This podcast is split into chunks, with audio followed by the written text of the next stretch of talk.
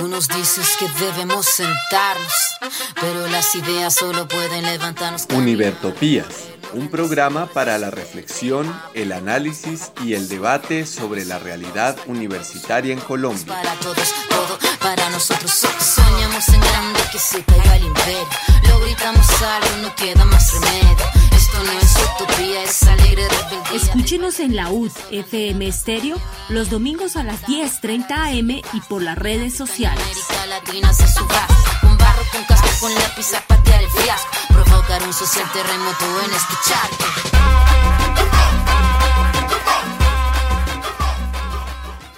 Hoy, 16 de julio del 2023 de la era de nuestro Señor, los miembros de la comunidad académica que soñamos y trabajamos por la reforma democrática y construcción colectiva de la Universidad Distrital, unidos en Univertopías, al llegar a la emisión 205 saludamos a toda la audiencia que se encuentra al otro lado de las ondas electromagnéticas, a los participantes de nuestro programa, a nuestro ingeniero de sonido y a la Academia Luisa Calvo. Desde aquí un fuerte abrazo a todos los que contribuyen a la construcción de un país digno, justo y equitativo para toda y todo colombiano. En esta emisión, iniciando la última semana de los cursos vacacionales del periodo intersemestral 2023-2 y en la tercera semana del periodo laboral 2023-3, trabajaremos 1. Actualidad universitaria en Colombia, con tres subtemas. Edgar Ramírez nos da un informe de lo que debe presentarse el 20 de julio por parte de la ministra de Educación con relación a la reforma a la Ley 30. 2. Los debates del poder pedagógico. Y 3. Continúa María Sánchez, la profesora de ASPU, contándonos qué es eso del bienestar universitario en la propuesta de la Asociación Sindical de Profesores Universitarios. En segundo término, reforma universitaria. Sigue la profesora Olga con el análisis de los diferentes fenómenos que vienen a desarrollarse en el trabajo de 2023 en lo que queda del año para asegurar los procesos de contrarreforma, por ejemplo, la multititulación. Tercero, cápsulas para la memoria con las profesoras Olga Castiblanco y María Eugenia Calderón, que nos cuentan qué ha pasado después de la Asamblea Universitaria, en particular con la creación de la Facultad de Ciencias Matemáticas y Naturales y la otra estructura de la universidad. Finalmente, se hará mención en cómo vamos UD de la difícil situación de los profesores ocasionales y catedráticos. Así que arrancamos primero con nuestra zona musical inicial, con Inti y Liamaní, un canto de los pueblos andinos, dolencias.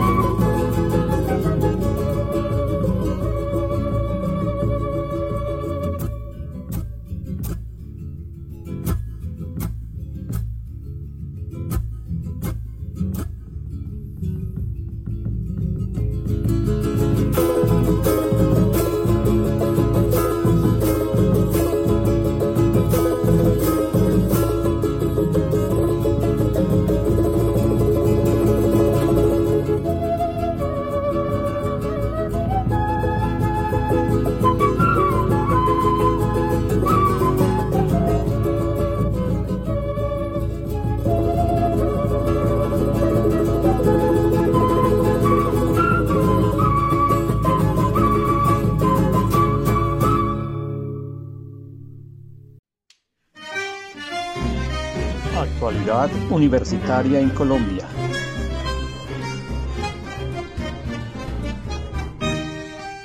Bueno, en actualidad universitaria en Colombia iniciamos con el informe del profesor Edgar Ramírez con relación a la reforma de la Ley 30 que viene en curso. Sobre la construcción de la Ley de Educación Superior, el diario Portafolio reseña hoy. Rectores de universidades públicas respaldan reforma de la Ley 30. Gobierno se reunió con los representantes de las instituciones educativas, técnicas y tecnológicas públicas del país. Estas fueron las conclusiones el presidente Gustavo Petro y la ministra de Educación, Aurora Vergara Figueroa, se reunieron este martes con los 64 rectores de las universidades públicas y las instituciones técnicas y tecnológicas del país para escuchar sus aportes a la reforma de la Ley 30. Al término del encuentro se definió que finalmente los rectores respaldan la radicación del proyecto de reforma el próximo 20 de julio. Tras el encuentro, los rectores señalaron que propusieron al gobierno que se diera espera a la erradicación del proyecto, al considerar que no se ha dado suficiente tiempo para elaborar el proyecto, recibiendo las voces de todos los sectores involucrados. Sin embargo, ante la negativa del gobierno, que por orden del presidente Petro puso el 20 de julio como fecha límite para erradicar la reforma, las universidades terminaron por aceptar la iniciativa comillas, en torno a la reforma se ha suscitado una discusión entre los actores del sistema universitario. Le solicitamos al presidente que se diera un tiempo mucho más razonable para que podamos profundizar la discusión. Pero el Ministerio de Educación ha tomado la decisión de que se radique el 20 de julio. En consecuencia, apoyaremos esa radicación y que sea en el Congreso de la República donde podamos ampliar ese debate. Cierra comillas. Señaló al finalizar la reunión Jairo Torres, rector de la Universidad de Córdoba y presidente del Sistema Universitario Estatal. Por su parte, Gustavo Rubio, presidente de RedTu, que agremia a las instituciones técnicas y tecnológicas públicas, señaló, en una decisión unánime de los rectores tomamos la determinación de apoyar al presidente y la ministra en la presentación del proyecto de ley. La ministra Vergara señaló que ambas agremiaciones se comprometen con el gobierno nacional a remitir los insumos para garantizar que se integren sus visiones en el texto del proyecto. Hasta ahí el artículo del periódico El Portafolio. Debo recordar que los estudiantes han trabajado en la reforma desde la MANE, existe un programa mínimo para la reforma en esa época la ley 30. Y es extraño, denuncio eh, que no ha habido un debate académico y menos en la Facultad de Educación, que es su tema prioritario, alrededor del asunto. Recomiendo que en la página de Univertopías se consulte la sección de documentos y allí hemos dejado el espacio para la participación abierta de, que de quienes quieran aportar a esta discusión. Muchas gracias, profesor Edgar. Frente al asunto hay que mencionar que hay un sector de profesores que han estado proponiendo ante esta noticia de presentar los documentos el 20 de julio la consolidación de una asamblea constituyente universitaria para asegurar un debate mucho más profundo y mucho más elaborado. Pero bueno, ahí está el asunto. También hay que mencionar adicionalmente que el 6 de julio se había formulado que las comunidades educativas, las redes de maestros y maestras, los niños, niñas, las juventudes y la sociedad civil, en reunión con la ministra de Educación Nacional, habían anunciado el desarrollo de los encuentros territoriales denominados poder pedagógico. Allí se pretende recoger las voces de las comunidades educativas de todo nivel para transformar los procesos de enseñanza, aprendizaje y gestión escolar, viabilizar y reconocer las pedagogías comunitarias y lograr cambios en la política pública en materia de educación. Estos encuentros serán espacios de reflexión, formulación de propuestas e intercambio de experiencias que han de reconocer los saberes científicos, sociales y culturales, así como las convivencias pacíficas, la formación de ciudadanía crítica y la paz en los territorios, formuló la ministra. En ese orden de ideas habrá encuentros de la educación formal, de la educación no formal y de la educación informal. Estos encuentros pretenden establecer cómo crear espacios de diálogo para desarrollar la educación, tanto básica como media y superior, en las regiones Caribe, Pacífico, Noroccidental, Centro, Orinoquía y Amazonía, para estar de manera cohesionada con todos los territorios en cada región. Así que hay noticias contradictorias. Por un lado, se corre para presentar la reforma a la ley 30 y por otro, se desarrolla todo un discurso del movimiento pedagógico que incluye a todo el sistema educativo, lo cual implica un trabajo de mucho más largo aliento y de carácter territorial, es decir, no solamente determinado en las urbes, sino consolidando procesos territoriales en los diferentes puntos de la geografía nacional. Hay que ponerle pues cuidado al asunto y tratar de sintonizar a qué se le apunta. Y por ahora nos vamos a seguir escuchando la propuesta de ASPU, en este caso la propuesta de bienestar universitario con la profesora María Sánchez. Buenas tardes em, a todas y todos. A mí me tocó el tema de bienestar. Entonces, eh, lo que nosotros proponemos en el articulado de bienestar es algo que se vino trabajando en la comisión eh, hace varios años y hasta el año pasado con el gobierno nacional, porque él generó un documento de política pública y nosotros hicimos unas observaciones como ASPO y, que, y sacamos em, cuatro o cinco articulados, de los cuales el primero, en el primer artículo, nosotros proponemos, hablamos de un bienestar de educación superior, o sea, ya no, ya, ya no hablamos tanto de bienestar universitario, sino de educación superior, y allí están incluidas todas las instituciones de educación superior en Colombia, tanto las universidades como las instituciones tecnológicas, las instituciones técnicas y las instituciones universitarias.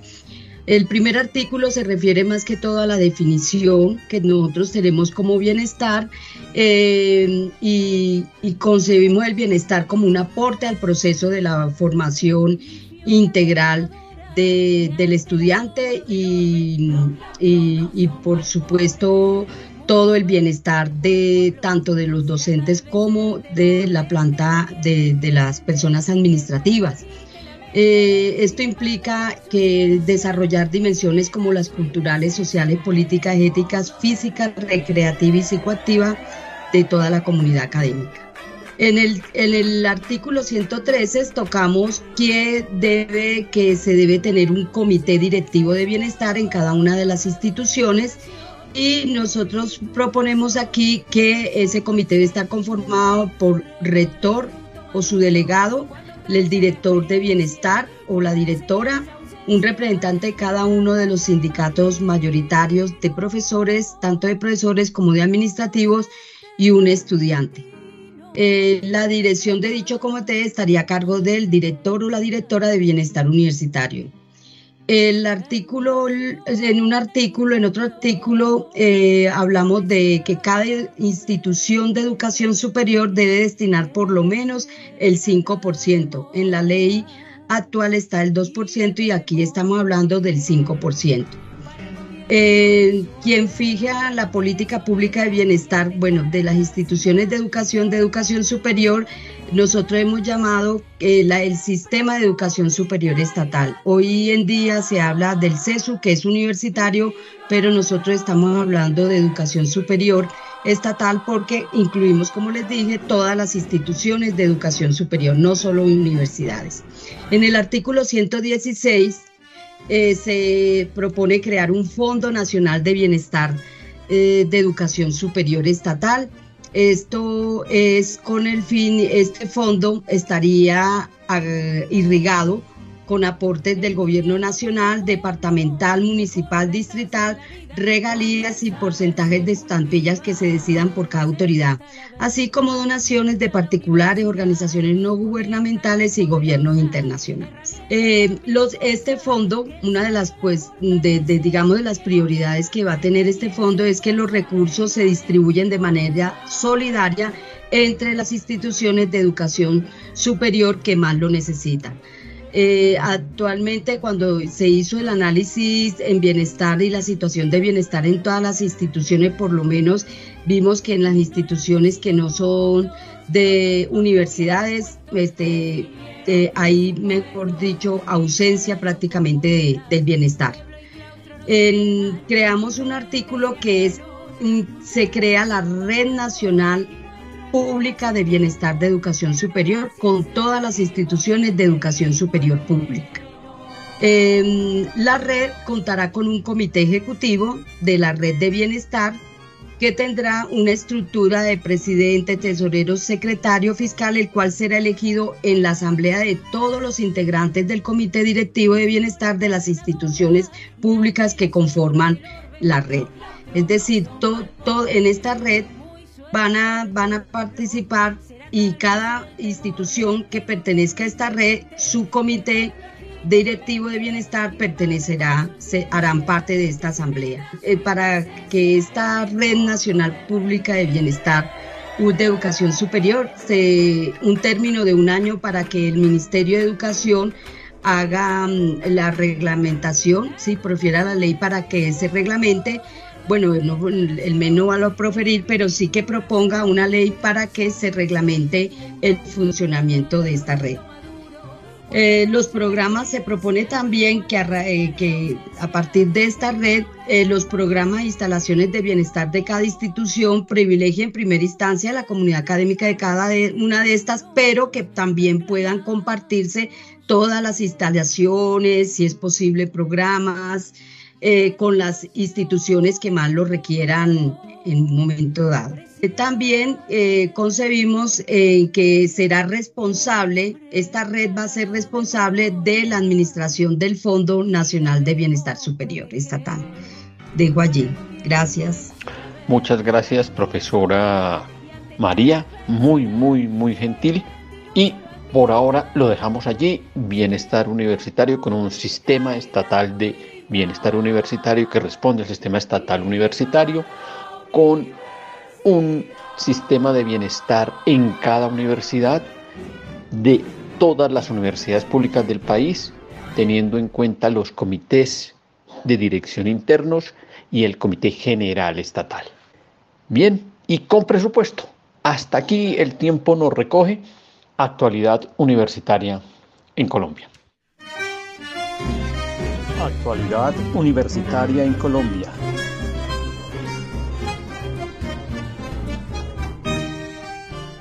Y después de actualidad universitaria en Colombia, nos vamos a nuestra segunda zona musical.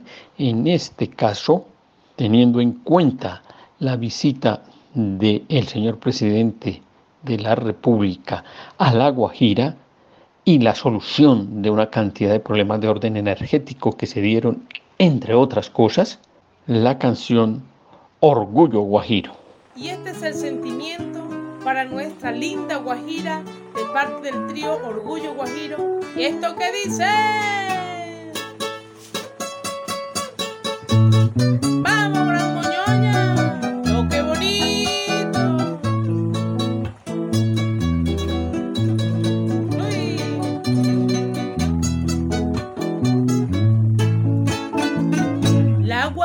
De una caricia del sol y del pincel milagroso del divino. Guajira tiene el don de encabezar la nación, donde tiene la mirada puesta el mundo, tiene la dicha de ser la más rica, tiene la suerte de ser la más bella, tiene la fama de ser la más brava, más pura y honesta de toda la tierra, tiene la fama de ser la más brava, más pura y honesta de toda la tierra. Esta es la tierra donde nació Leandro Díaz, tres canciones y poesía para orgullo de mi gente. Esta es la tierra del almirante Padilla, de donde la luna brilla como el mismo sol caliente. Esta es la tierra donde mi guitarra vibra, emocionado cuando suena una canción donde Chalía se vive engreída porque Barranca es la casa de la mina el Cerrejón. Donde Chalía se vive engreída porque Barranca es la casa de la mina el Cerrejón.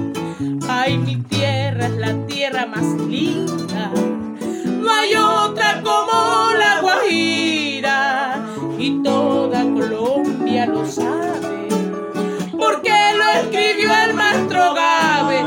Y quien no sabe, quien no sabe, hay que Barranca es tierra amable. Y quien no sabe, quien no sabe, que mi Guajira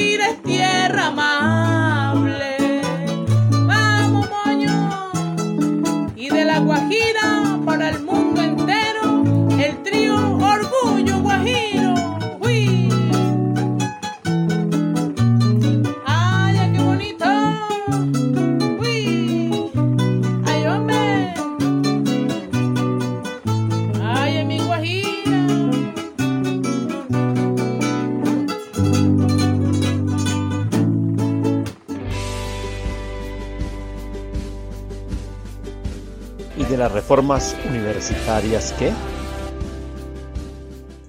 En la emisión de Univerto Pías del día de hoy reflexionaremos sobre las tareas que deben realizar algunas instancias de la Universidad Distrital durante el año en curso para cumplir con los mandatos del Consejo Superior Universitario y del Consejo Académico, que en el fondo se orientan hacia la materialización de una reforma curricular muy forzada y a gran velocidad en vísperas de la expedición de un nuevo Estatuto General de la institución, lo cual a todas luces podría resultar contraproducente e inefectivo. Del mandato del artículo séptimo y sus tres parágrafos del Acuerdo 011 del 4 de mayo de 2023 del Consejo Superior Universitario, por el cual se establece la múltiple titulación acuerdo que se enmarca en la política de interinstitucionalización e internacionalización de la Universidad Distrital, aprobada por dicho órgano colegiado mediante el Acuerdo 009 del 20 de abril de 2023, se desprenden las siguientes tareas que deben realizar tanto el Consejo Académico como los consejos de facultad, el Centro de Relaciones Internacionales CERI, y todos los proyectos curriculares de la Universidad Distrital. Veamos. Primero, durante los últimos siete meses del presente año, el Consejo Académico debe reestructurar los programas académicos de la Universidad Distrital, a partir de la cual iniciará las acciones necesarias para la ampliación de las estrategias de flexibilidad con participación de los distintos actores de la comunidad universitaria. Todo indica que para reestructurar los proyectos curriculares de la universidad se debe tener en cuenta la reglamentación de los siete ejes de direccionamiento estratégico contemplados en la política de interinstitucionalización e internacionalización de la Universidad Distrital. Esto es, el Consejo Académico reglamentará tres ejes de direccionamiento estratégico la internacionalización del currículo, las múltiples titulaciones y el plurilingüismo. Y la Rectoría y el Comité de Relaciones Interinstitucionales reglamentarán los restantes cuatro ejes, la cooperación, la internacionalización de la investigación, creación e innovación, la movilidad académica y la gestión integral. Segundo, asimismo, durante los últimos siete meses del presente año, el Consejo Académico debe reestructurar los proyectos curriculares y la normatividad curricular tan disímil de tres facultades y también reestructurar los proyectos curriculares del conjunto de las restantes cuatro facultades de la Universidad Distrital. En este sentido preguntamos, ¿el Consejo Académico podrá modificar la organización y estructura curricular de los proyectos curriculares de la Facultad Nueva de Matemáticas y Ciencias Naturales y de la Facultad Nueva de Ciencias de la Salud, creadas mediante acuerdo por el Consejo Superior Universitario? Es decir, el Consejo Académico está facultado para modificar acuerdos expedidos por el Consejo Superior Universitario. Tercero, igualmente, durante los últimos siete meses del presente año, el Consejo Académico debe reglamentar el acuerdo del Consejo Superior sobre la múltiple titulación en el marco de la flexibilidad curricular y la implementación de componentes comunes, componentes transversales y niveles de afinidad entre programas por áreas de conocimiento. En algún momento el Consejo Académico ha definido lo que se entiende por niveles de afinidad entre programas por áreas de conocimiento? Cuarto, el Consejo Superior Universitario considera que una forma de garantizar la ampliación de la flexibilidad curricular para los programas académicos de pregrado y de posgrado es generando condiciones que faciliten la múltiple titulación.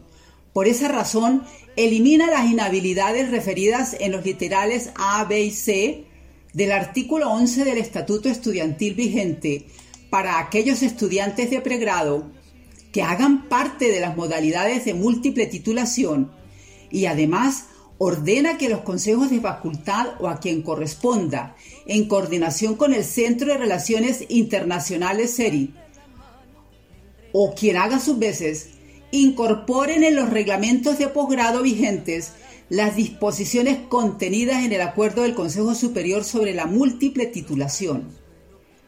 Sobre esta tarea preguntamos, por ejemplo, el Consejo de Facultad de Ciencias y Educación de la Universidad Distrital, en coordinación con el CERI, cómo incorporarán las disposiciones del Consejo Superior sobre múltiple titulación en el reglamento del doctorado interinstitucional en educación. Quinto, el Consejo Académico debe garantizar la implementación de la múltiple titulación en un periodo de dos años, contados a partir del inicio del primer periodo académico de 2024, lo cual supone que en diciembre de 2023 ya se han realizado cabalmente todas y cada una de las cuatro tareas listadas anteriormente. Esto será posible lograrlo durante los últimos siete meses del presente año. Sexto, el Consejo Académico en el Acuerdo 02 de mayo 23 de 2023, abre comillas, por el cual se reglamentan situaciones y aspectos académicos que por su carácter de imprevistos no están contemplados en el reglamento estudiantil, que requieren inmediatez en su reglamentación en el marco de las políticas institucionales de flexibilidad curricular y de ampliación de cobertura contenidas en el Plan Estratégico de Desarrollo 2018-2030, cierra comillas. Considera el Consejo Académico, entre otras cosas, que, abre comillas, en las cohortes cuyo número de matriculados sea inferior a 30 estudiantes, se garantiza el registro de espacios académicos de estudiantes de primer periodo con una trayectoria académica alterna que contemple la oferta de espacios académicos de componentes curriculares de fundamentación, siempre y cuando sean del componente transversal o de las ciencias básicas dentro de su mismo proyecto curricular o en otros, cierra comillas. Por tal razón, el Consejo Académico resuelve que a partir del tercer periodo académico de 2023, las coordinaciones de proyecto curricular deben estructurar trayectorias de formación para los estudiantes de primer ingreso. Preguntamos, ¿qué se entiende por trayectoria de formación? ¿Cuáles criterios orientan la construcción de diferentes trayectorias de formación con base en uno o más planes de estudio? ¿Este tema está normado en la Universidad Distrital? Las coordinaciones de proyecto curricular deben designar un docente consejero responsable de orientar el desarrollo de la trayectoria de formación de los estudiantes asignados. Asimismo, las coordinaciones de proyecto curricular deben flexibilizar el registro de créditos académicos para los estudiantes de cohortes con un número inferior a 30 matriculados y para todos los estudiantes activos. ¿Qué significa flexibilizar el registro de créditos académicos? Este tema está normado en la Universidad Distrital. Para estudiantes de primer ingreso, las coordinaciones de proyecto curricular priorizarán el registro de los espacios académicos que correspondan al componente transversal o de las ciencias básicas. Asimismo, las coordinaciones de proyecto curricular registrarán los espacios académicos en grupos compartidos por varios proyectos curriculares, grupos de otros proyectos curriculares o grupos propios. La conformación de grupos debe considerar las tablas de homologación aprobadas en el marco del último proceso de registro calificado. Las coordinaciones de proyecto curricular realizarán colaborativamente la planeación académica, entre paréntesis, creación de grupos compartidos entre varios proyectos curriculares, programación de horarios, asignación de horas lectivas a los docentes, etc., considerando el número de estudiantes por espacio académico establecido en las resoluciones 24 de 2010 y 37 de 2022, ambas del Consejo Académico. La creación de grupos compartidos entre varios proyectos curriculares, la programación de horarios, la asignación de horas lectivas a los docentes, etc., junto con las anteriores cinco tareas que el Consejo Académico ordena a las coordinaciones de proyecto curricular de pregrado de la Universidad Distrital para realizarlas todas en cada periodo académico a partir del tercer periodo académico de 2023, les permitirá, por ejemplo, hacer gestión de un currículo de calidad, hacer en colectivo seguimiento y evaluación de los procesos propios de la formación integral de personas bajo su responsabilidad? Saquen ustedes sus propias conclusiones. Hasta una próxima oportunidad y muchas gracias.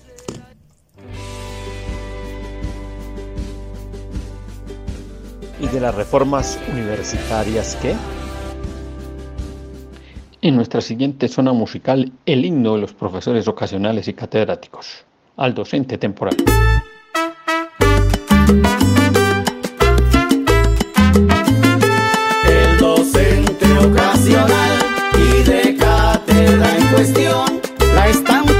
Pasando muy mal en toda nuestra nación. En las universidades públicas de la nación hay que decir las verdades con claridad y razón. Hay docente ocasional y de cátedra precarios con exceso laboral, pero de bajos salarios. Dicen que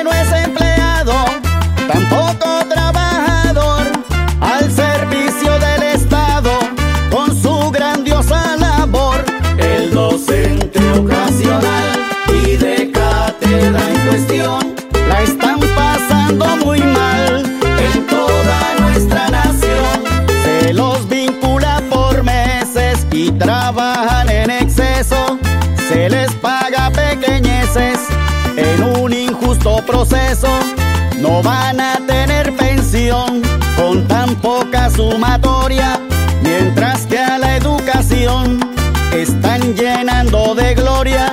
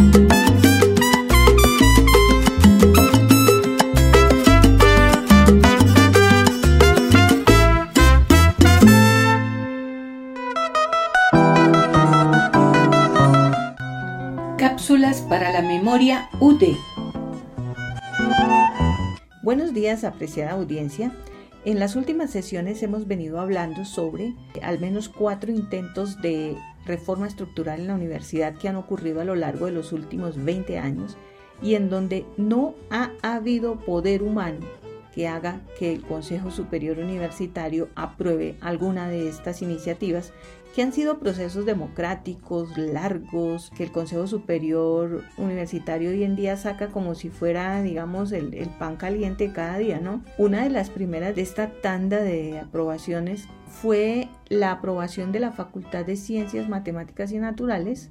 Figura un acta del Consejo Superior de noviembre 24 de 2021, aun cuando ahí, pues, al parecer no quedó en firme la aprobación ese día, pero pues ese día trataron el tema formalmente. Eh, y valga recordar que esa facultad eh, no tuvo aval del Consejo de Facultad de la Facultad de Ciencias y Educación, que es donde nació, porque pues primero crearon tres programas, física, química y biología, dentro de la Facultad de Ciencias y Educación, allí se acogieron.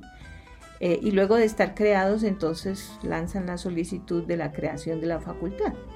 Y es bueno recordar quiénes eran los miembros del Consejo Superior en ese momento, ¿no? Estaba Edna Bonilla, pues como delegada de la alcaldía, Iván Darío Gómez como delegado del ministro de Educación, los profesores Fabio Lozano y Lombardo Rodríguez, rectores, el representante de los egresados Carlos Fajardo, representante de los docentes César Ubaque, los representantes de los estudiantes Sebastián Uribe y el, profesor José Manuel Flores como representante de las directivas académicas, quien además fue ponente del proyecto, ¿no? El rector Ricardo García, William Castrillón como vicerrector académico, quien también tenía un interés claro en la creación de esa facultad, Eduardo Pinilla como viceadministrativo. Eh, llaman la atención muchísimas cosas allí, pero vamos por partes. Una de las primeras que expone es que se van a necesitar, sí, una inversión importante en la universidad para unos laboratorios robustos y que ya está en proyecto el edificio que se construirá en la sede Macarena B. Bueno, a la fecha de hoy, dos años casi después de esa acta, eh, lo que se sabe es que la administración de los laboratorios pasó de ser de la Facultad de Ciencias y Educación directamente a esta nueva facultad y no ha habido a la fecha tal supuesto edificio de laboratorios robustos que entraría a formar parte de esa facultad. También pues en el contenido del acta se observa que los recursos con que contaría esta facultad provienen en su mayoría de la facultad ya existente en ese momento de ciencias y educación. Al seguir analizando esa acta, se encuentra también algo interesante y es el mecanismo como se definió iba a ser aprobada la creación de esta nueva facultad. Dado que el proyecto de acuerdo tenía varias observaciones de parte de los consejeros presentes en esa sesión, seis consejeros presentes, y esos eh, comentarios tenían mucho que ver con eh, recursos con que contaría esa nueva facultad y la y la claridad que tuvieran el alcance de esos recursos y, la viabilidad. Entonces se propone en el seno de ese Consejo Superior que la decisión se tome en dos partes. Una primera parte que fuera la creación, el, estar de acuerdo con la creación o no de la nueva facultad. Y una segunda parte que sería el contenido exacto del proyecto de acuerdo de creación y el funcionamiento de esa facultad. El Consejo Superior pues adoptó ese mecanismo de votar en dos partes. A la primera parte, que era la creación de la nueva facultad, pues se obtuvo una votación de cuatro votos a favor, cuatro positivos y dos, dos abstenciones, con lo cual pues se eh, daba por aprobada la creación de la nueva facultad. Y lo segundo, que era el contenido exacto del proyecto de acuerdo, pues se iba a un mecanismo de aprobación ad referéndum.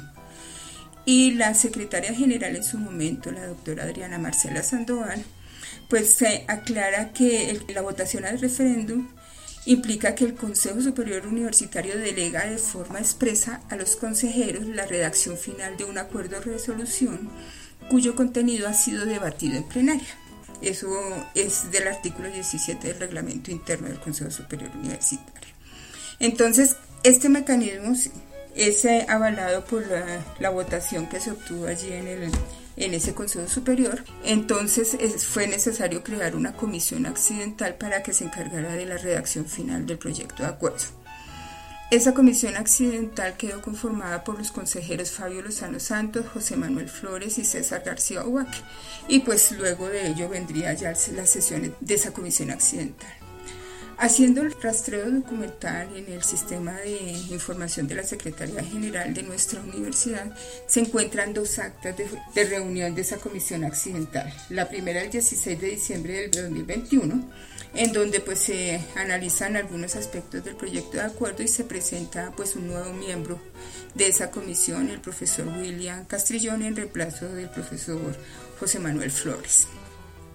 La segunda sesión del 11 de enero de 2022, pues ya hace un análisis, eh, digamos, más detallado y allí se encuentra algo que llama la atención y es unas observaciones que hace la oficina jurídica de la universidad en donde plantea pues que consideran necesario que se haga un estudio de cargas con el fin de determinar el número de docentes de dicha facultad, pero que adicionalmente, en particular en referencia a las escuelas y los claustros, pues dice que la estructura organizacional de la universidad está concebida en el Estatuto General de manera primigenia y teniendo en cuenta ello, pues esa oficina jurídica considera que no es pertinente aprobar una facultad con una estructura organizacional diferente a la establecida en el Estatuto General.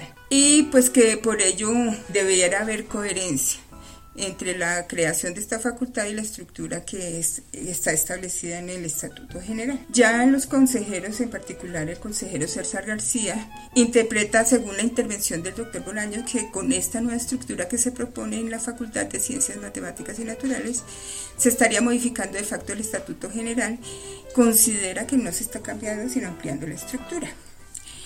Y pues ya después de varios análisis esa comisión accidental por unanimidad aprueba el proyecto de acuerdo y pues solicita que se publique como acuerdo 04 del 2022 del Consejo Superior Universitario.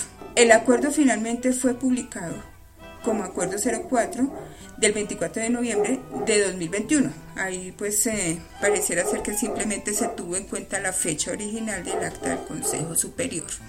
Ya sobre la estructura de esta facultad y los posibles relacionamientos orgánicos con las otras facultades podríamos estarlo analizando en una siguiente cápsula para la memoria. En la producción, Olga Castiblanco y María Eugenia Calderón.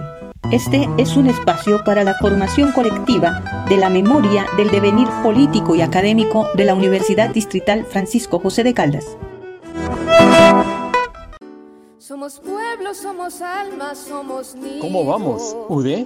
Somos canto, somos danza, somos ríos. Y en cómo vamos, UD, un par de comentarios. El primero de ellos tiene que ver con nuestro tema musical, el himno de los profesores ocasionales y catedráticos. En este momento, como todos sabemos, fue selectivo el grupo de profesores al que se les hizo contratación intersemestral en algunas facultades como parte de la negociación con ASPUD, con la representación de los profesores a los consejos de facultad, en la que se definió contrato a 10.5 meses. En otras facultades simplemente en donde hubo curso vacacional se hizo el llamado a profesores para un contrato adicional. Pero la negociación original, recordemos que lo que manifestaba era que se hacía un acto administrativo en donde se contemplaban las funciones, el quehacer de los docentes ocasionales y catedráticos, fundamentalmente TCO. Vamos a dejarlo cerrado porque así lo dejó cerrado la negociación TCO durante el periodo intersemestral. Como hemos dicho, algunas facultades cumplieron con el acuerdo. Otras se quedaron única y exclusivamente en los cursos vacacionales. Sin embargo, la resolución sí salió. Una resolución en la que se da la potestad para que los docentes, aparte de cursos vacacionales y horas lectivas específicamente, pudiesen hacer otro tipo de actividades que tienen que ver con apoyo a la coordinación, que tienen que ver con el trabajo de acreditación, que tiene que ver con la elaboración de documentos, que tiene que ver con el trabajo de soporte académico a los proyectos curriculares. Sin embargo, se termina el periodo intersemestral y se cumple muy poco con los docentes. Y el otro comentario tiene que ver con compañeros estudiantes, compañeros profesores y compañeros trabajadores. Estemos muy al pendientes en la página de la universidad. Existe un enlace que se llama Proyectos de acuerdo del Consejo Superior Universitario. Llamamos a la comunidad a que esté revisando permanentemente esa página. Es absolutamente necesario saber en qué anda la universidad. Allí se encuentran disponibles los proyectos de acuerdo. Los últimos son los de la transformación de la planta administrativa que tiene enloquecido a los trabajadores porque les cambiaron la codificación, se inventaron nuevos cargos como el de la vicerrectoría de investigaciones que tiene que ver con la reforma académica de la universidad y la mezclaron allí para aprovechar su creación en vez de ejecutar la reforma al estatuto académico de la universidad, al estatuto general de la universidad, al estatuto orgánico de la universidad, con un trabajo que poco deja que desear. Los trabajadores han sido convocados, llamados para que verifiquen si la codificación que les dieron corresponde a la que en su cargo están registrados en la función pública. A otros sencillamente les cambian la codificación y los cargos no corresponden. Es decir, quien hizo el trabajo, quienes fueron los que realizaron el trabajo, están ahora haciendo unos tapahuecos. Ojo pues, así no se puede seguir eh, trabajando en la universidad con una carrera por hacer acuerdos, por hacer modificaciones, por hacer transacciones, dejando de lado lo que importa. Y el otro acuerdo que está es el manual de funciones. Llamamos a todos los trabajadores a que revisen ese manual de funciones. En ese manual de funciones que supuestamente recibía comentarios hasta el 28 de junio, aparece el listado de cargos desde el rector, pasando por las vicerrectorías tanto académica como administrativa, la Secretaría General, las jefaturas de oficina, entre ellas la de control interno, control interno disciplinario, contratación, talento humano, extensión, investigaciones, bienestar institucional, financiera, infraestructura. Y aquí uno entiende entonces que las vicerrectorías que se crearon las crearon desde el punto de vista estrictamente administrativo. No se clarifica si son cargos académico-administrativos. Los asesores, jefes de oficina, asesora de planeación, asesora jurídica, asesora de tecnologías de la información, líderes de programas, el financiero, el de infraestructura, líderes de proyectos, profesionales, técnicos, asistenciales, operativos, y en cada caso se hace el listado tanto de la identificación del cargo, el área funcional, los propósitos principales, la descripción de funciones. ¿Qué es necesario? Sí, es necesario. El asunto es que esto debe ser de común acuerdo y de común trabajo entre los trabajadores, sus organizaciones sindicales y la universidad y tal parece que eso no se está dando. Ojo pues, igual ocurre con las reformas y los acuerdos de reforma en el caso de los profesores. El último que hay inscrito es el de concursos que está en cuestión. Recordemos que fueron aprobados tres tipos de, eso se le llama modalidad de concursos, el abierto, el de vinculación especial y el de jóvenes talentos. Los representantes de los ex rectores han objetado el de profesores de vinculación especial. Y eso ya fue aprobado. Y sin embargo, en la apertura, la convocatoria de concursos, no se hizo convocatoria en esta modalidad. Así que hay que estar con las antenas puestas. Hasta aquí, ¿cómo vamos, UD? Somos pueblo, somos alma, somos niños. ¿Cómo vamos, UD? Somos canto, somos danza, somos río. Los miembros de la comunidad académica que soñamos y trabajamos por la reforma democrática y construcción colectiva de la Universidad Distrital, unidos en Univertopías, agradecemos a nuestro ingeniero de sonido, a la Academia Luisa Calvo, a nuestros invitados, a quienes nos oyen y nos escuchan al otro lado de las ondas electromagnéticas. Nos vemos y nos escuchamos la próxima semana que la comunidad bogotana y los luchadores populares continúen incesantes en la construcción del país y la universidad que todas y todos necesitamos. Tú nos dices que debemos sentarnos, pero las ideas solo pueden levantarnos. Univertopías, un programa para la reflexión, el análisis y el debate sobre la realidad universitaria en Colombia. Para todos, todo para nosotros. Soñamos en grande que se caiga el imperio. Lo gritamos algo, no queda más remedio.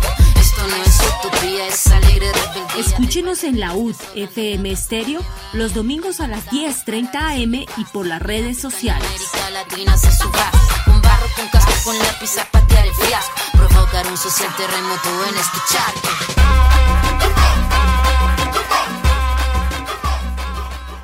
Continuamos con nuestra emisión del día de hoy, entramos a nuestro suplemento y en él vamos a trabajar. En Univertopías y el proceso de paz en Colombia, continuamos con la lectura del documento Hallazgos y Recomendaciones, título 3, Violaciones de Derechos Humanos e Infracciones al Derecho Internacional Humanitario, subtítulo 317, Ataques a Bienes Protegidos. Trabajaremos cómo van las reformas sociales. Veremos la visión de Carolina Corcho frente al país que estamos construyendo.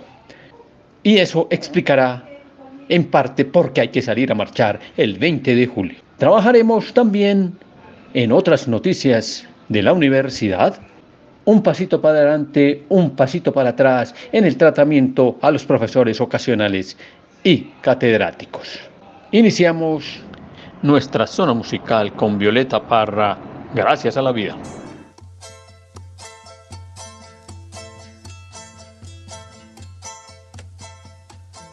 Gracias a la vida que me ha dado tanto, me dio dos luceros que cuando los abro, perfecto distingo lo negro del blanco y en el alto cielo su fondo estrellado en las multitudes el hombre que yo amo. Gracias a la vida que me ha dado tanto,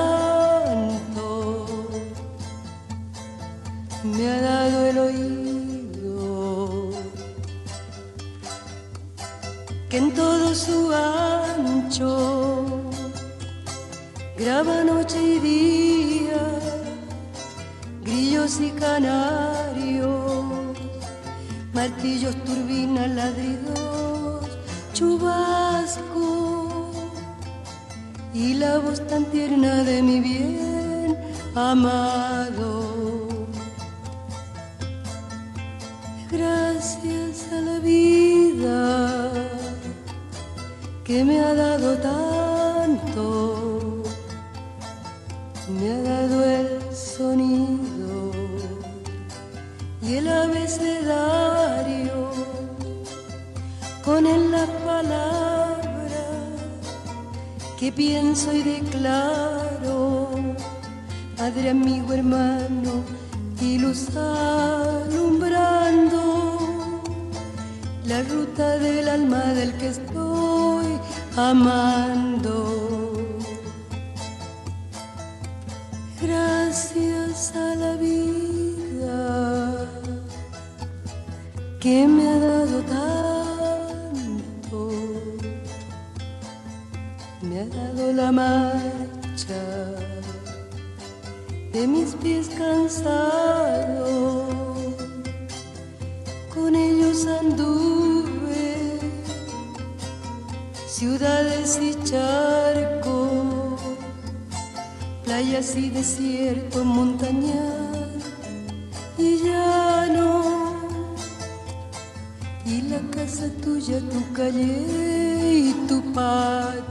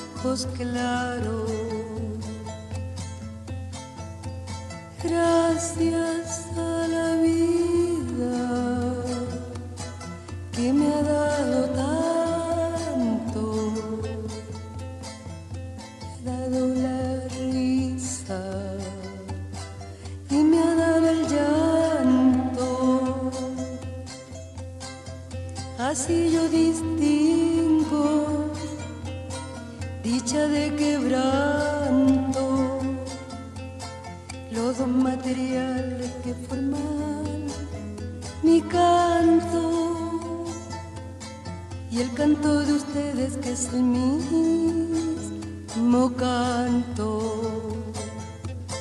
Y el canto de todos que es mi propio canto. Gracias a la vida que me ha dado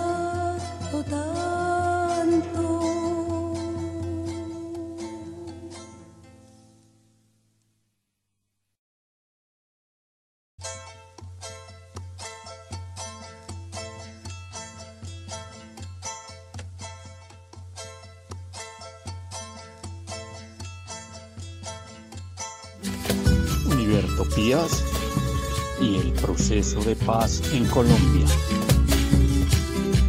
Y en el proceso de paz en Colombia continuamos con la lectura del documento Hallazgos y Recomendaciones. Título 3. Violaciones de derechos humanos e infracción al derecho internacional humanitario.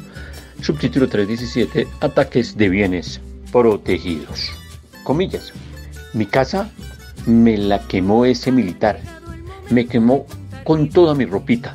Quedé yo con una mano adelante y otra atrás. La ropa de mis hijos, ellos, ropa de mis sobrinos y de mis hijos, porque yo tenía unos sobrinos huérfanos, ropa de niño y me quemaron mi casa. Cita 177. Entrevista 061, volumen 1, 0007, víctima, mujer indígena, gobernadora Agua.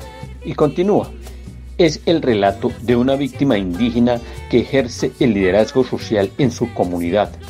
Relata cómo en 2007 en el valle del Guamués, Putumayo, un suboficial del ejército quemó su casa por haber organizado una marcha contra el ejército, por las agresiones constantes de las que eran víctimas y por el asesinato de seis civiles.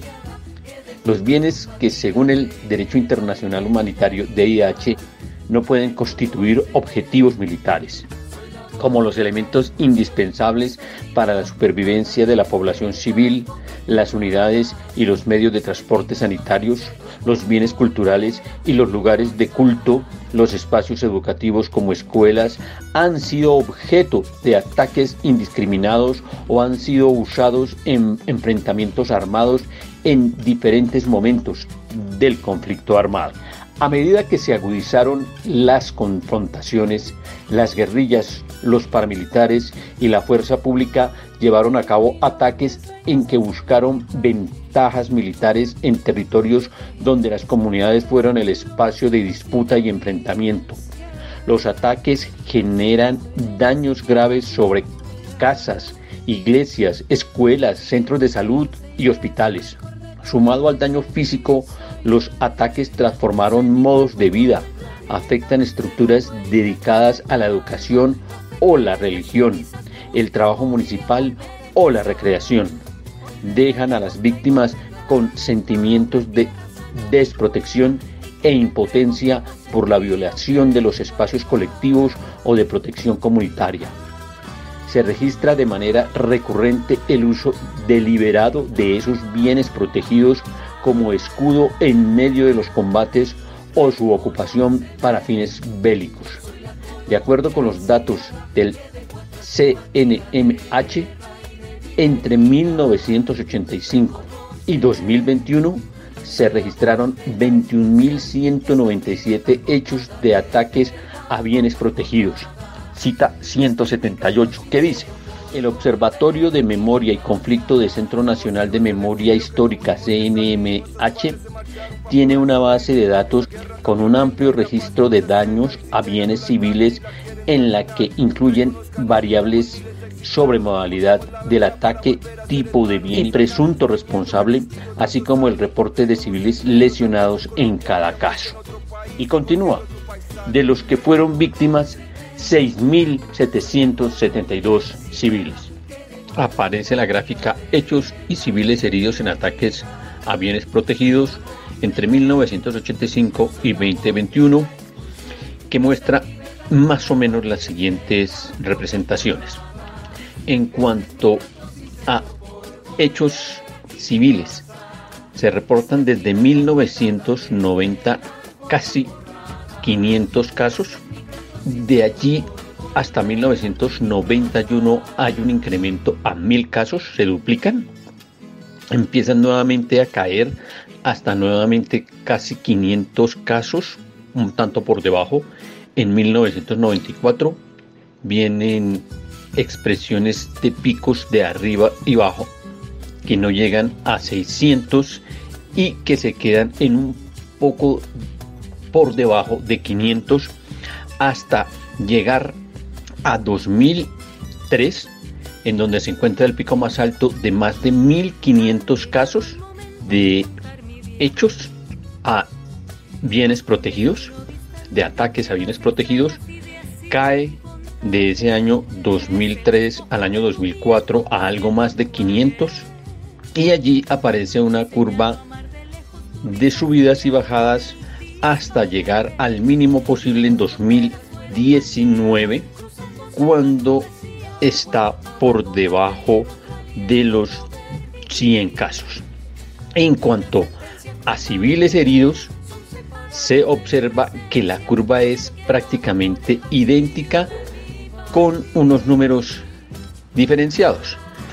Nunca alcanza a pasar de mil víctimas. El momento más alto se da justamente en 2003 cuando el número de víctimas llega prácticamente a 750 y empieza nuevamente a descender encontrándose un pico nuevamente alto en el año 2012 cuando se llega a 480 y de allí empieza a caer hasta un poco más de 20 en 2018-2019. Fuente Comisión de la Verdad y Centro Nacional de Memoria Histórica. Y continúa. La destrucción de centros poblados en medio de estrategias de arrasamiento son las formas más violentas de esas prácticas. Fueron llevadas a cabo principalmente por los paramilitares y las guerrillas. Los ataques involucran otras violaciones o infracciones como las masacres o las desapariciones forzadas. Las FARC-EP realizaron numerosas tomas de cascos urbanos para atacar puestos de policía, bases militares o sedes de entidades públicas en las que el uso de armas indiscriminadas como bombas, cilindros u otras llevaron a destrucción de casas, instalaciones o incluso cuadras enteras. Entre los ataques a bienes protegidos se incluyen ataques a lugares de culto, ataques a bienes sanitarios, ataques a bienes culturales, ataques a la infraestructura energética y eléctrica y finalmente ataques a oleoductos. Todos ellos con graves afectaciones para la vida de las comunidades afectadas y muchos de ellos con afectaciones para la naturaleza e incluso se registran víctimas que murieron en medio del fuego provocado como en el caso de Machuca en un atentado del ELN contra el oleoducto Central de Colombia el 18 de octubre de 1998. Cierra el subtítulo y trabajamos para nuestra siguiente emisión, el subtítulo 318, La libertad de residir, circular y poseer, el desplazamiento forzado, el confinamiento y el despojo. Y hasta aquí el proceso de paz en Colombia. Univertopías y el proceso de paz en Colombia. Y en una nueva zona musical, Canto a la Pampa, con Kile Payún, 50 años.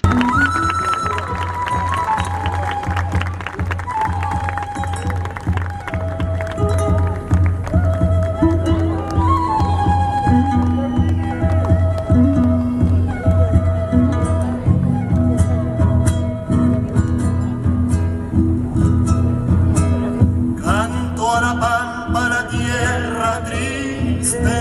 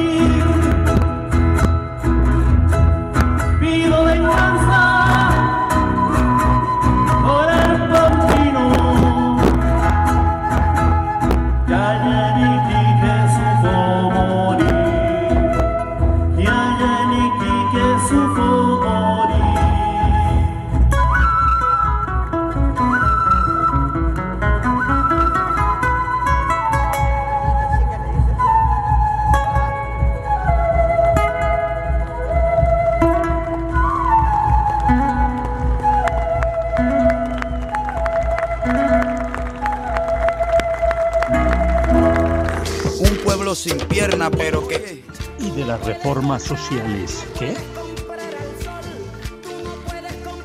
Y en cómo van las otras reformas sociales, tomamos una serie de fragmentos de la emisión de palabras mayores en donde se presenta con el título El país en la cabeza una serie de aseveraciones y de puntos de vista históricos que hace Carolina Corcho. Pasamos aquí a algunos de tales fragmentos. Aquí van. Eh, la Constitución del 91 podría denominarse la transición democrática más importante de la vida republicana del país reciente y, digamos, después de la transición de la independencia, que no es una transición de la república, sino de la colonia a la república, pero estamos hablando de la transición más importante de la política social, económica, eh, en su época reciente, y es una transición pues que tiene que ver con pasar del bipartidismo eh, a un sistema de partidos pluralistas que hoy hace imposible que, por ejemplo, alguien como Gustavo Petro, que representa esa tercera corriente que emerge allí en ese trípode de la constituyente del 91, pueda ser gobierno, presidente de la República. Hay que decir pues también que evidentemente esa transición democrática es el resultado de unos procesos de desmovilización y procesos de paz, pero también es el resultado de un gran movimiento social, cívico y popular que disputó en la, década de los 80 las elecciones populares a las alcaldías que eran de elección por parte de los gobernadores y se logra por parte de ese movimiento cívico popular la conquista de varias alcaldías en municipios. Esto se encuentra con ese proceso de desmovilización de las guerrillas del momento y por supuesto pues también con un movimiento urbano llamado la séptima papeleta.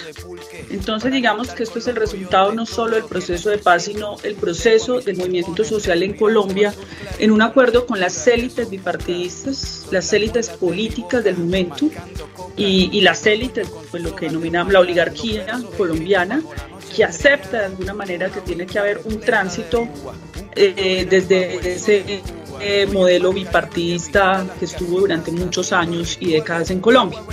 Hubo actores que quedaron por fuera de ese momento de la transición, como por ejemplo las FARC. Por eso el proceso de las FARC es tan importante porque es como una continuidad de esa transición. Posteriormente, dos décadas después, eh, en ese proceso de paz que recientemente vivió el país y que todavía no ha terminado de culminar, en tanto todavía estamos en ese proceso de cumplimiento de esos acuerdos pactados, pero evidentemente es un hito muy importante esa constituyente. Ahora, como todo proceso político y social, está sujeto a una correlación de fuerzas ideológicas y políticas sobre distintas concepciones de la época. Allá se disputa obviamente las ideas de la socialdemocracia, del socialismo, del liberalismo, de las distintas eh, miradas de la época, pero nadie puede negar que fue mucho más el avance de la Constitución del 91 que lo que había previamente en Colombia en materia de derechos fundamentales y en materia de derechos civiles y políticos. No así, y allí hubo un vacío en términos de los derechos sociales y económicos. Es decir, la Constituyente del 91, la Constitución del 91 avanzó de manera importante en los principios republicanos de la división de poderes en Colombia avanzó en la descentralización política, administrativa y fiscal del país, a pesar de que posteriormente en una contrarreforma con la ley 715 prácticamente se volvió a recentralizar lo que la constitución descentralizó. Eso implicó que en Colombia eh, haya, haya, sectores como la salud, la educación y el agua hayan perdido aproximadamente 285 billones de pesos. Eso de recentralización que significó la ley 715 una década después de la constituyente del 91, cuyo uno de donde uno de los elementos centrales es la descentralización. Otro de los elementos pues importante que es una deuda todavía de esa constituyente es el Estatuto del Trabajo. Eso es una orden constitucional y aún así pues recientemente vivimos la coyuntura del país donde se hunde la reforma laboral en Colombia que adelanta algunos de los aspectos fundamentales de los acuerdos que ha hecho el Estado colombiano a nivel internacional y el mandato también de la constitución política Ese, digamos, es un asunto que tampoco se había hecho en Colombia, la organización de entidades territoriales indígenas y la creación de regiones. Esos son algunos elementos centrales. Entonces, digamos que hubo un avance importante en términos de la apertura del sistema político del bipartidismo hacia la emergencia de otros partidos políticos. La apertura fue pues tal que tuvimos ya fue demasiados partidos políticos, lo cual tornó un caos el sistema político colombiano y tuvo, hubo que hacer una reforma política en el año 2022 para reducir y crear un sistema de partidos políticos más manejable. Eh, sin embargo, digamos, hubo esa apertura que permite que hoy una fuerza política distinta a lo que representa el bipartidismo pueda hacer gobierno en Colombia.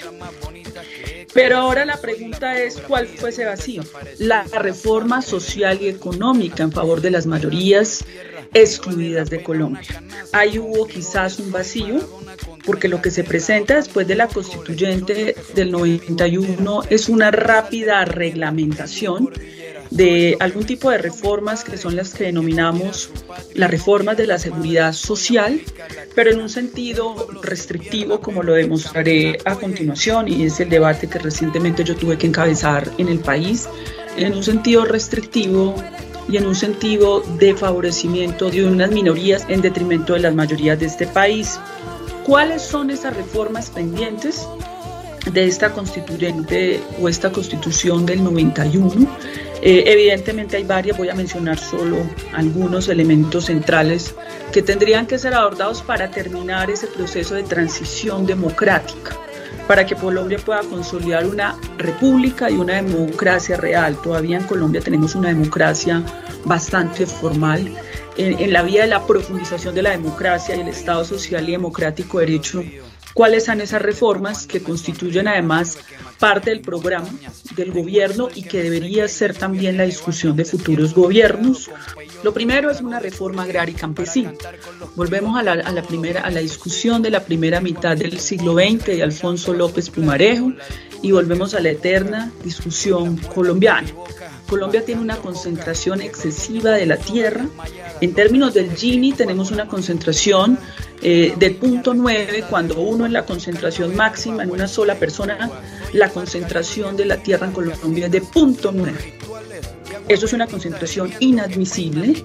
En ese sentido, es necesario que en Colombia se adelante, ya hay un marco legal importante en el país, hay unos asuntos que son ya de mera implementación. Eh, recientemente en el Congreso de la República se avanzó en la aprobación de la ley que reconoce a los campesinos y campesinas que constituyen aproximadamente 12 millones de colombianos y colombianas como sujetos de derechos, donde hay varias propuestas, propuestas que voy a referenciar del libro Agenda de Transición Democrática. Otra Colombia es posible, donde 60 investigadores, digamos, hicieron un conjunto de propuestas que hoy hacen parte, varias de ellas, del programa de gobierno del presidente Gustavo Petro. Estamos hablando de la necesidad, dentro de esas propuestas para avanzar en esa reforma agraria, de una renta básica campesina. Una renta básica es un derecho, no, no, se puede ver simplemente como un subsidio de caridad, sino un derecho ciudadano de un mínimo vital básico para ese campesinado que está sumido en la pobreza y en la exclusión para que pueda tener sus condiciones mínimas de vivienda, el actual gobierno lo refleja en su programa dependiente del Departamento de Prosperidad Social que se llama Renta Ciudadana Privilegiando Madres Cabezas de, Familia con medio millón de pesos, pero evidentemente hay un elemento central ahí en ese mínimo vital como derecho fundamental para el campesinado de Colombia. En ese sentido, también dentro de ese conjunto de propuestas de avance de una reforma agraria está el crédito el crédito y, el fomento a bajas tasas de interés para el campesinado y para la agricultura en Colombia, las subvenciones y los subsidios en países del norte global como Estados Unidos, Europa, frente a su campesinado son altísimas. Luego la posibilidad de competencia de un campesino colombiano que además está expuesto, excluido a la violencia frente al campesinado de los, de los Estados Unidos es absurda. Esa diferencia entonces, en ese sentido, se necesita ese crédito y fomento a bajas tasas de interés. es inadmisible que en Colombia nosotros en este momento estamos teniendo exportaciones de 15 millones de toneladas al año de alimentos que podemos producir en Colombia. Los primeros debates del mundo desarrollado es su soberanía alimentaria. Tenemos que pasar de la seguridad alimentaria como mera disponibilidad de alimentos, sino a la soberanía como la capacidad de producir en nuestra propia tierra y abastecer y que, la, y que el campesinado esté en el centro del abastecimiento, de la alimentación en las grandes ciudades. Eso en la pandemia avanzó de manera importante para que esa producción campesina sin intermediarios que los empobrecen y que no compran lo que vale realmente ese trabajo, sin intermediarios puedan proveer el consumo. Esto es uno de, las, de los retos que tenemos en las grandes ciudades, pero además en el país, en términos de una reforma agraria. Hay que decir también que una de esas deudas de la Colombia que se tiene que construir en el cumplimiento de esa constitución y en lo que también habría que complementar de los vacíos de esa constitución en cuanto al campo tiene que ver con las vías terciarias. Es que aproximadamente la pavimentación de las vías terciarias en Colombia cuesta 115 billones de pesos en un proyecto a 15 años y toda la misión de transformación del campo que se ha discutido en Colombia costaría 373 billones de pesos, proyecto que, insisto, tendría que ser a 15 años, lo que costaría al Estado colombiano 24 billones de pesos al año. Por eso esto supera un gobierno. Esto tiene que ver con un proyecto de Estado, de profundización de la democracia, determinar una transición democrática que garantice el Estado social y democrático de derecho en Colombia. Estos son, digamos, algunos elementos centrales de lo que se denomina el avance. Ahora, tenemos ya unos avances importantes en el acuerdo de paz en el punto 1 y 4, que tiene que ver con la distribución de 3 millones de hectáreas entre víctimas y familias.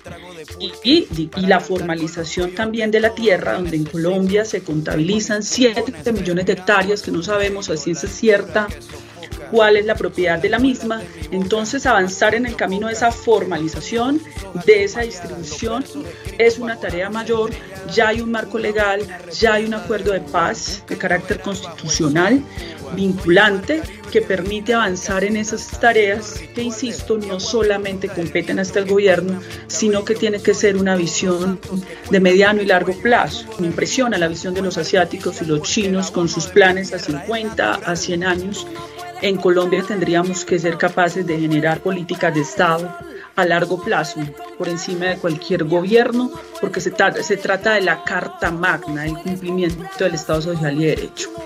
Hay un segundo elemento que también fue un vacío en ese proceso de debate eh, eh, de la Constitución del 91, que es la reforma a la fuerza pública.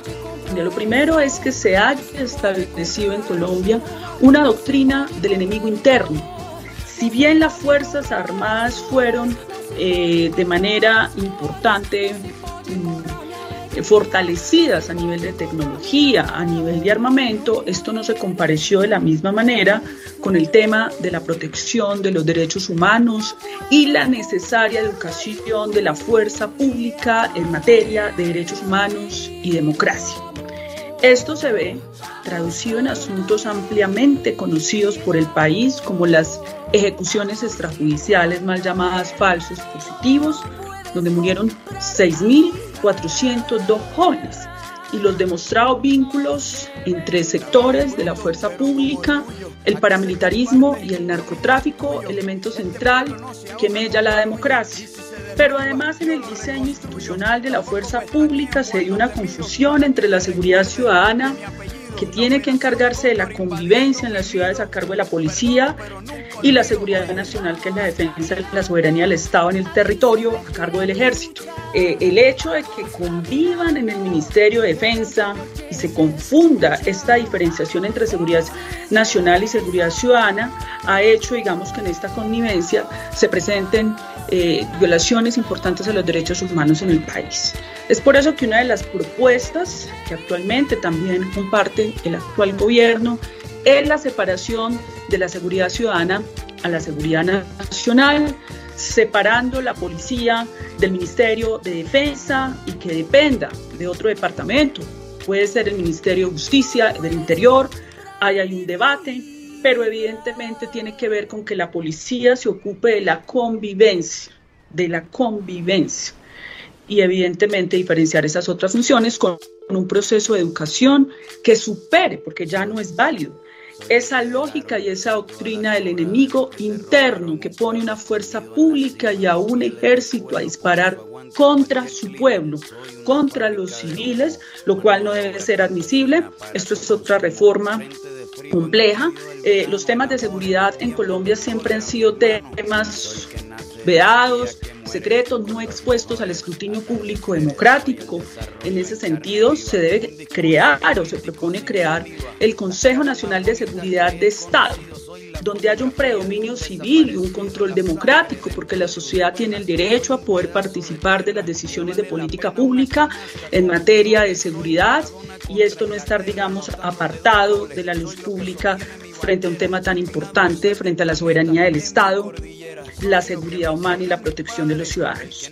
Estoy haciendo evidentemente un recorrido sobre asuntos, cada uno de estos temas pues son debates supremamente profundos, pero lo que me propongo pues evidentemente en estos minutos es hacer un recorrido muy rápido por esas reformas pendientes que tenemos en Colombia. Hay una que es fundamental, es la reforma política. Ahí tuvimos un vacío también en la constituyente del 91 y las posteriores reformas que hay que corregir. Uno de esos vacíos es la vigilancia y control de los partidos políticos en Colombia. Los partidos políticos en Colombia en este momento están sujetos de vigilancia, inspección y control y, de judicialización por diversas actuaciones que puedan ser irregulares. Esto está repartido entre varias salas, entre el Consejo de Estado, eh, el Consejo Nacional Electoral, hay diversas instancias. En este sentido, la misión de observación electoral, que es uno de los centros principales de la sociedad civil en Colombia, ha expresado la necesidad de que todo esto se articule en una sola institucionalidad, en una corte electoral una corte electoral que no tenga incidencia en el proceso de elección por parte de los partidos políticos. Y lo dejamos hasta aquí trataremos de nuestra próxima emisión seguir revisando la presentación que hace Carolina Corcho frente al país que ella ve, pero queda aquí formalizado como la séptima papeleta, la constituyente del 91, dan pie a muchas de las reformas que hoy se están desarrollando, que hoy se propone, por ejemplo la reforma agraria, lo explica ella, en la concepción de seguridad ciudadana y seguridad nacional que debe revisarse. La reforma política empieza a desarrollar lo que tiene que ver con la vigilancia de los partidos y cómo estos se desarrollan. Y continuaremos revisando las demás reformas que quedan planteadas en el devenir histórico y que son el resultado justamente de los procesos históricos que se vienen desarrollando y no de simplemente la genialidad de unos políticos de izquierda, sino un proceso histórico al cual hay que atribuirle el desarrollo de las posibilidades de un nuevo futuro para el país. Un pueblo sin pierna, pero que... ¿Y de las reformas sociales qué? Y es esa historia precisamente la que nos invita a marchar este 20 de julio por las reformas sociales que necesita el país. Y a una nueva zona musical con Inti y Limaní, Quilapayún, el aparecido.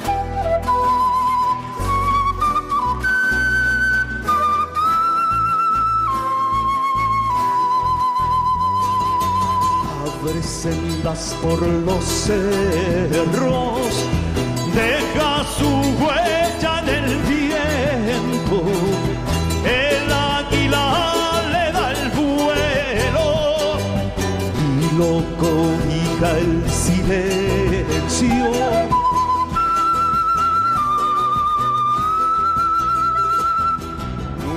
Se quejó del frío, nunca se quejó del sueño. El pobre sigue su paso y lo sigue como ciego.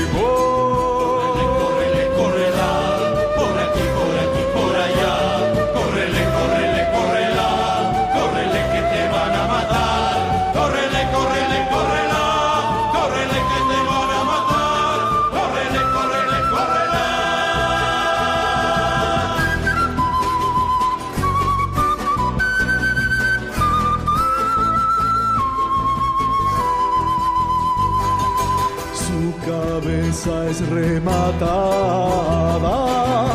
por cuervos con garra de oro, porque lo ha crucificado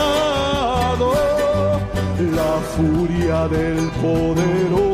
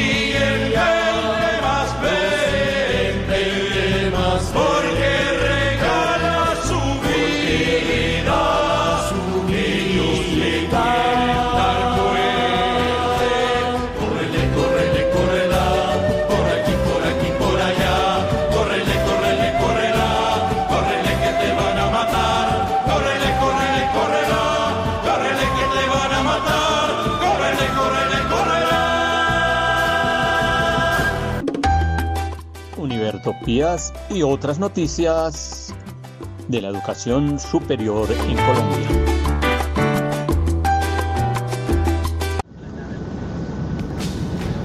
y en las noticias de actualidad de los profesores de la Universidad Distrital. Como lo dice la canción de Lucha, un pasito para adelante, tres pasitos para atrás. En los últimos meses la administración ha generado acuerdos, resoluciones y borradores con el fin de organizar la casa y mejorar las condiciones de los docentes. Comillas. Empezamos. Generó un acuerdo con los sindicatos para la contratación de los docentes ocasionales, tiempo completo ocasional, medio tiempo y hora cátedra a 11 meses. Luego realizó resoluciones para los docentes TCO a 10 meses para cuatro facultades, para dos de ellas no. Luego revisó en estas dos facultades y contrató un par de docentes de estas facultades. Otros los dejó por fuera. Luego debió reversar los ya contratados y, definitivamente los no contratados los dejó totalmente por fuera con el argumento de las horas lectivas.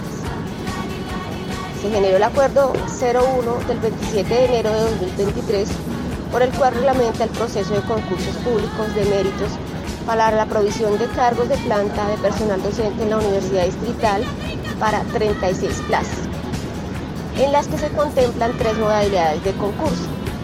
Una de ellas, los concursos especiales, en los que se prioriza la participación de los docentes ocasionales.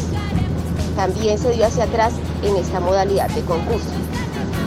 En cuanto a los docentes de planta, con el Acuerdo 03 del 27 de enero de 2023, por el medio del cual se suspende temporalmente el otorgamiento de comisiones de estudios y años sabáticos con el argumento de que algunos docentes supuestamente no cumplieron con sus compromisos. Este acuerdo endurece tanto los compromisos y los hace tan altos que lo que se logra es desmotivar a los docentes a hacer uso de este derecho adquirido. La normativa es clara y nuevamente debió reversar. En este momento se está trabajando un borrador de acuerdo para generar un régimen disciplinario que cumpla, que cubra docentes de planta como ocasionales, teniendo presente que los ocasionales no son sujetos disciplinables, iguales deberes, pero diferentes derechos. ¿Es esto constitucional? En cuanto al tema de darle techo al 1279 y la asignación de puntaje, también la administración de la universidad socializó una propuesta que luego guardó y que ahora volvió a retomar. Acuerdos, resoluciones, borradores que finalmente no reconocen lo existente que tampoco reconocen el proceso y la necesidad de la reforma. El ánimo es organizar la casa, mostrar gestión o simplemente maltratar a los docentes, ojo, a todos, ocasionales y de planta, o mantener simplemente los equipos de foro. Univertopías y otras noticias de la educación superior en Colombia. Los miembros de la comunidad académica que soñamos y trabajamos por la reforma democrática y construcción colectiva en la Universidad Distrital, el equipo de Univertopías, agradecemos a nuestro ingeniero de sonido, a la Academia Luisa Calvo, a nuestros invitados, a quienes nos oyen al otro lado de las ondas electromagnéticas. Nos vemos y nos oímos la próxima semana. Tú nos dices que debemos sentarnos, pero las ideas solo pueden levantarnos. Univertopías, un programa para la reflexión, el análisis y el debate sobre la realidad universitaria en Colombia. Para todos, todo para nosotros. So- soñamos en grande que se caiga el imperio. Lo gritamos algo, no queda más remedio. Esto no es utopía, es alegre rebeldía. Escúchenos en la UD FM Estéreo los domingos a las 10:30 am y por las redes sociales. América Latina hace su raza. Con barro, con casco, con lápiz a patear el fiasco. Provocar un social terremoto en este charco.